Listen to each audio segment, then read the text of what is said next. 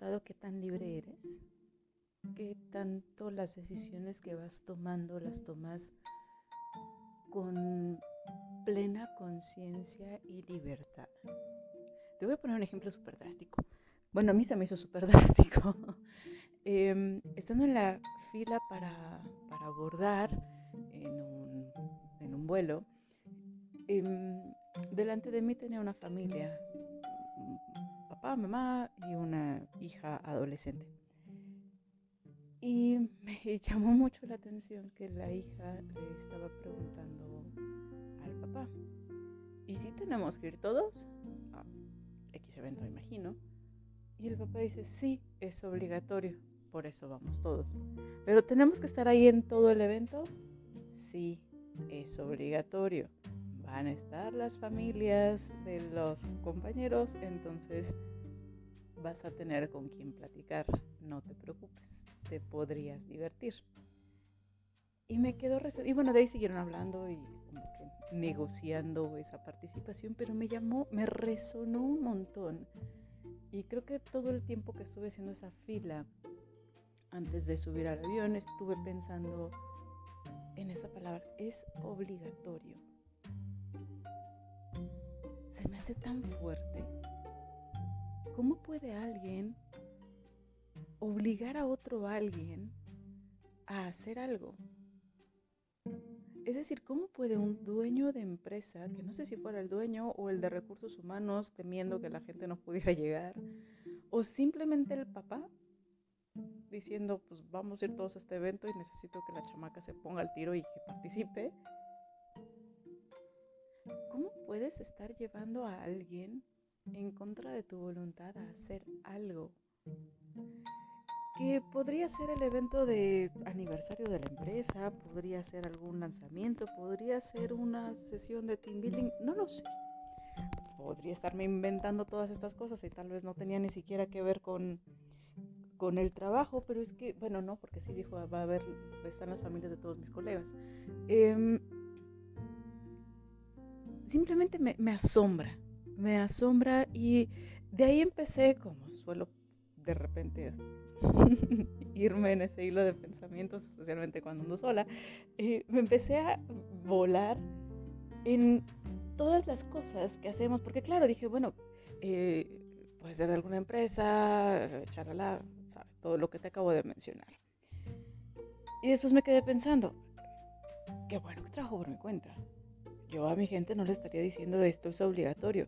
Es más, incluso en la escuela, sabrás, posiblemente lo haya comentado, no estoy tan segura, pero doy clases en la universidad.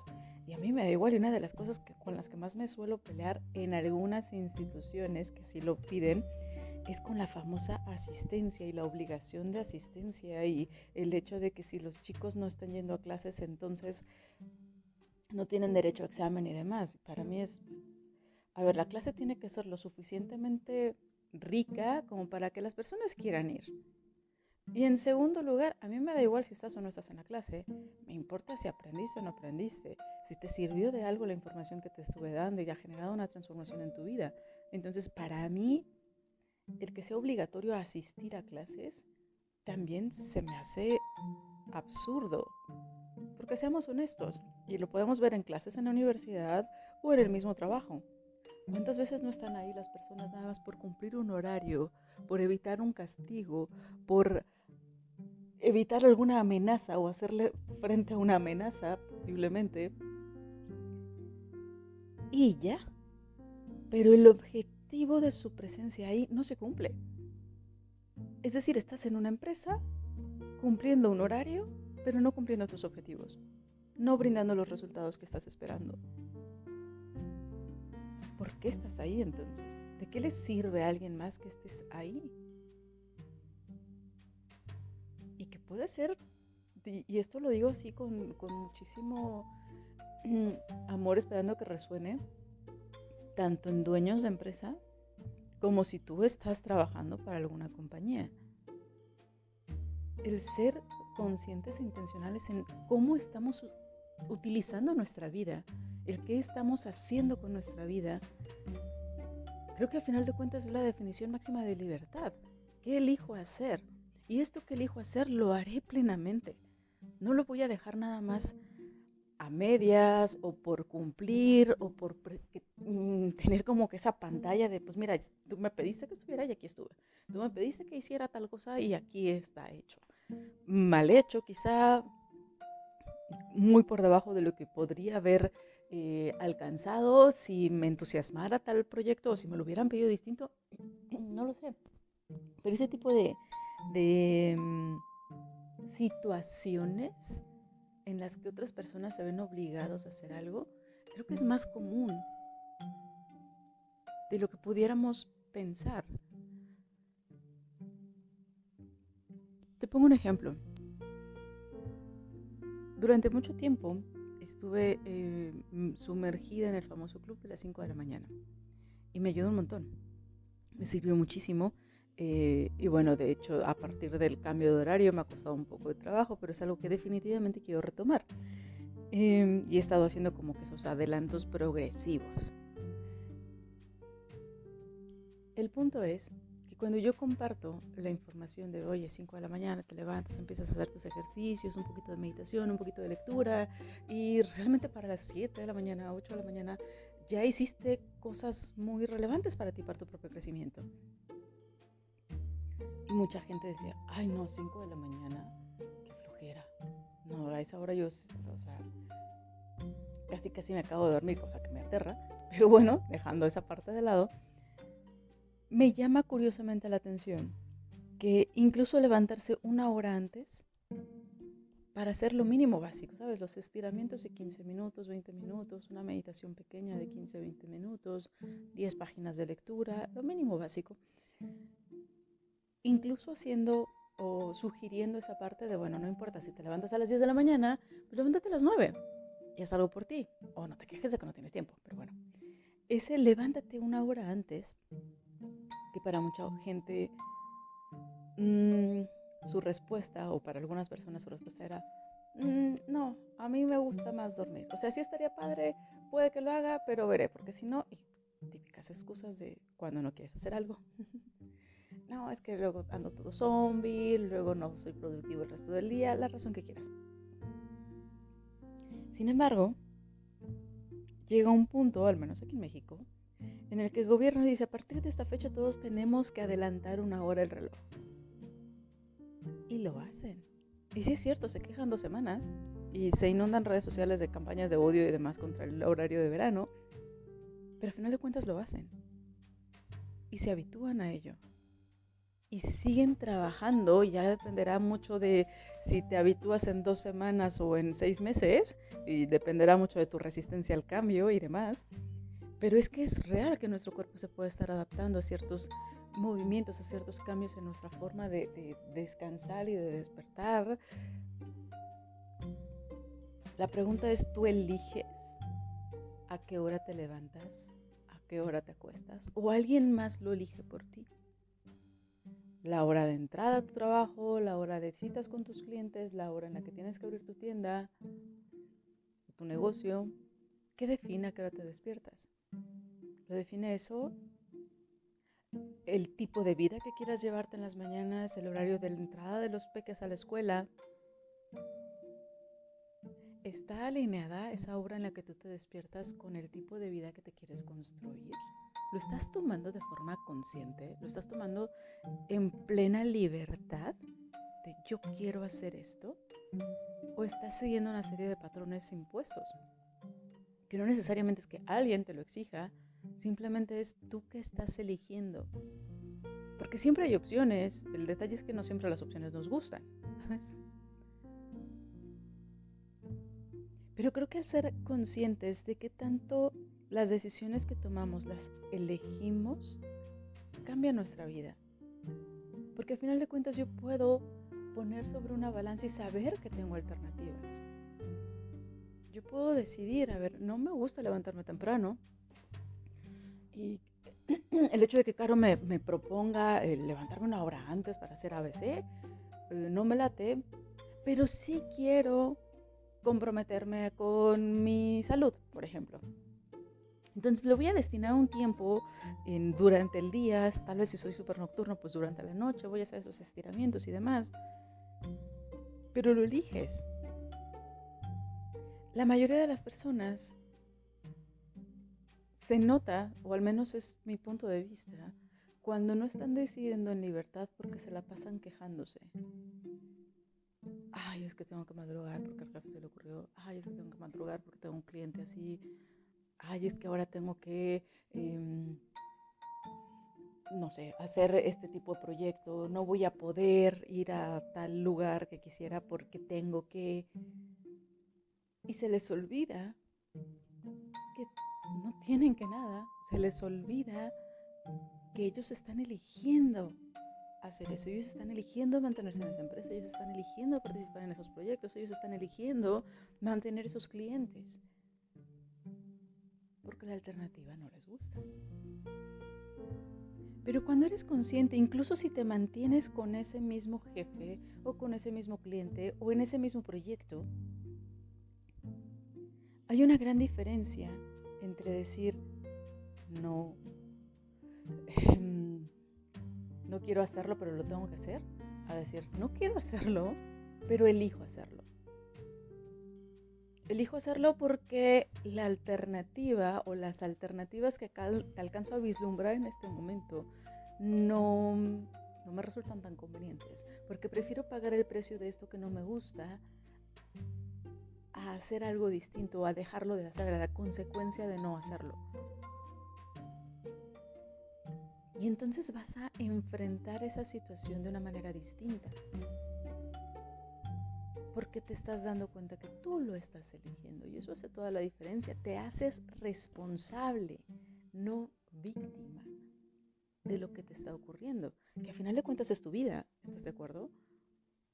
Cada cosita que vas utilizando, cada pieza que vas colocando, cada elección que vas haciendo a lo largo de tu día a día es la construcción de tu propia vida elígelo de manera intencional, elígelo de manera consciente. Y bueno, si a eso le sumamos todos los em, patrones conductuales impuestos por sociedades y demás, creo que son pocas las libertades que realmente nos damos. Hay muchísimos estándares, lo hago como entrecomillado, que la sociedad nos dicta que debemos de cumplir y que a veces ni siquiera somos conscientes de ello. Y yo sé que con todos esos movimientos que han habido en redes y demás, hay cada vez más conciencia de ciertos estándares o de ciertos patrones, de pues no tengo que estudiar para ser alguien en la vida, no tengo que casarme para complementar o para tener mi media naranja, no tengo que tener hijos y, sé que a final de cuentas se está moviendo todo ese rollo y me parece maravilloso haré mi paréntesis, siento que algunos están pasando también de la raya y está cayendo en lo mismo, en ese afán o navegando con esa bandera de libertad, quieren imponer en otras personas. Vamos a imaginar que hay una mujer, conozco una que me encanta además, es una persona, es una mujer increíble, que realmente le, le encanta, le fascina ser simplemente mamá, ¿vale? No terminó de estudiar, eh, antes de, de terminar su carrera se casó, y tuvo a sus peques, tiene dos peques, y es una mamá increíble. Tiene una forma de estar organizando y administrando su hogar maravillosa y le encanta. Apoya a su esposo de, maneras maravillosas. Y su esposo obviamente pues es quien trabaja y además lo veo también súper enamoradísimo de esta mujer.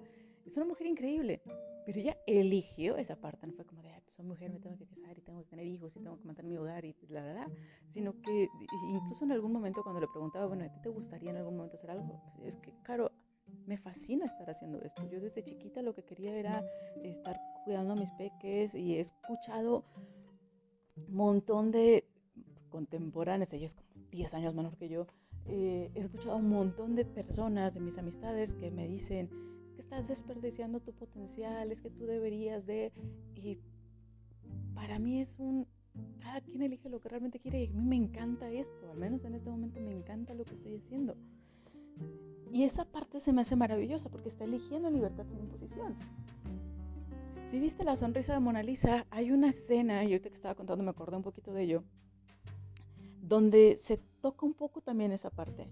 Eh, no se trata, nuevamente repito, de ir contra la corriente, se trata de ir con lo que tú quieres, No se trata de decir, ay, pues es que esto ya es lo más popular, entonces me tengo que ir hacia allá o me tengo que ir en sentido contrario, sino de hacer una pausa y empezar a analizar verdaderamente tú qué es lo que quieres. Hay un libro maravilloso y con esto voy a cerrar para hacer esa acotación de la libertad y cómo en muchas ocasiones actuamos de forma inconsciente. Em, no sé si has escuchado sobre eh, algunos de los libros o has leído algunos de los libros de Yuval Noah Harari. Es un israelí historiador. Me encantan sus libros. Y uno de ellos eh, tiene prácticamente como una trilogía. Em, se llama Homo Deus. estoy leyendo en este momento. De animales a dioses. Y en esta hace una... Mm, reflexiona un poquito sobre el cómo vamos adquiriendo ciertos, no, quiero decir hábitos, más bien cómo aceptamos ciertas cosas a través de, pues básicamente imposición de ciertas modas y que luego lo vamos asumiendo como algo eh, normal, ni siquiera nos lo cuestionamos. Y Yuval hace referencia a que la historia no trata de necesariamente predecir, sino de hacer conciencia de lo que ha ocurrido para que, seamos cada vez más conscientes, valga la redundancia, de que hay muchas opciones, que lo que hemos tenido a lo largo de nuestra vida, lo que hemos estado adoptando, no necesariamente es así por naturaleza o por vaya, de, de, nacimiento, por decirlo, sino que se creó, alguien lo inventó. Es un poco como lo que suelo comentarle a mis clientes, el estilo de gestión es algo inventado, no, no es natural, no hay una parte de la naturaleza que haya creado a personas líderes y a personas enfocadas en seguir órdenes. Simplemente, o, o, el liderazgo tiene que ser ABC, es algo inventado, la gestión es algo inventado a partir de ciertas necesidades. Punto. Bueno, pues cada vez me doy cuenta que todo lo que tenemos alrededor, todo básicamente es inventado, lo hemos ido generando. Y entre estos em, puntos que hace como, como toma de conciencia, habla de los jardines, la historia de los jardines. No sé si tú la conocías, pero básicamente eh, refiere, no lo tengo como tan tan fresco, pero hace referencia a que estos jardines surgen, vaya por allá, eh,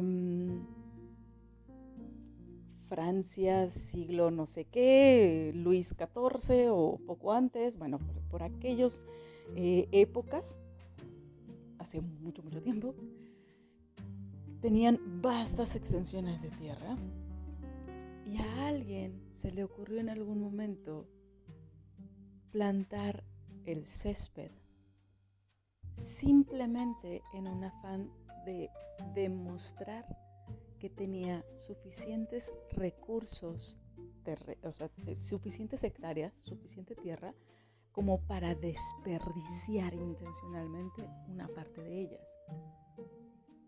Sembrar esa, ese césped que no produce absolutamente nada de utilidad para el ser humano y que además, sobre todo en aquellas épocas en las que no había aspersores, no había podadoras, que además tenía suficiente personal para estarle pagando de sobra, para que se encargara de mantener el césped verde, obviamente, y podadito, bien listo. Entonces, entre más em, bonito, cuidadito, recortadito estuviera el césped y entre más amplio fuera el espacio, era como un mayor símbolo de estatus que solamente la nobleza se podía dar.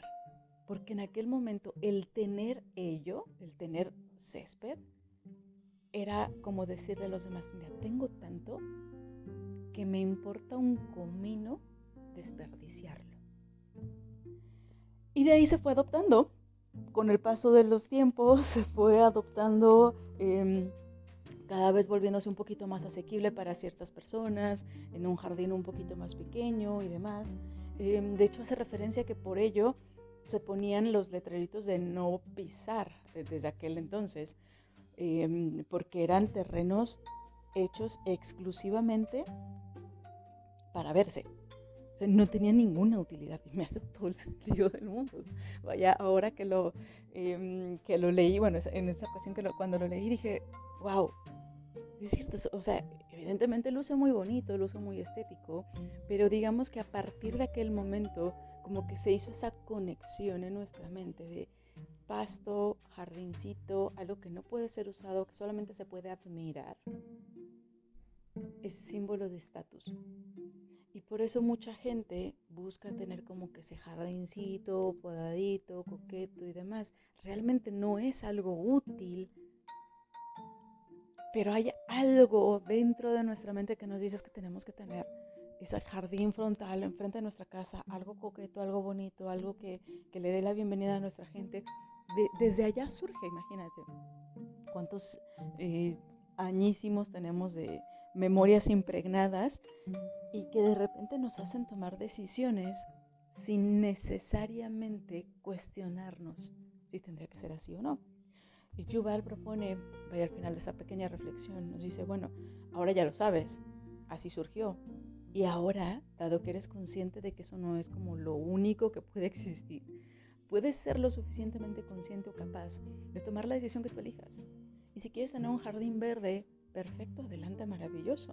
Pero si quieres tener un jardín zen, perfecto, adelante, maravilloso. Y si lo que quieres es tener un jardín de rocas, perfecto, adelante, maravilloso. Y si tú lo que quieres es tener lo que sea, adelante. Pero elige en libertad. No elijas por lo que está definido. Y bueno, volviendo a la parte de las personas que estaban enfrente de mí en el vuelo, yo esperaría que ellos puedan estar verdaderamente tomando las decisiones en libertad y decir, oye, me están obligando en esta empresa a asistir a este evento y a llevar a mi familia, pero lo elijo en libertad. O sea, a pesar de que es obligatorio, yo estoy decidiendo mantenerme en esta compañía porque seguramente me está dando cosas buenas, o al menos eso espero. Mira que nos está regalando el vuelo hasta este lugar, eh, vamos a pasar algún momento agradable, vamos a convivir en familia y elijo hacer esto. ¿Por qué? Porque me he quitado la venda de que los directores o los de recursos humanos o los dueños de la empresa son el dueños también de mi vida.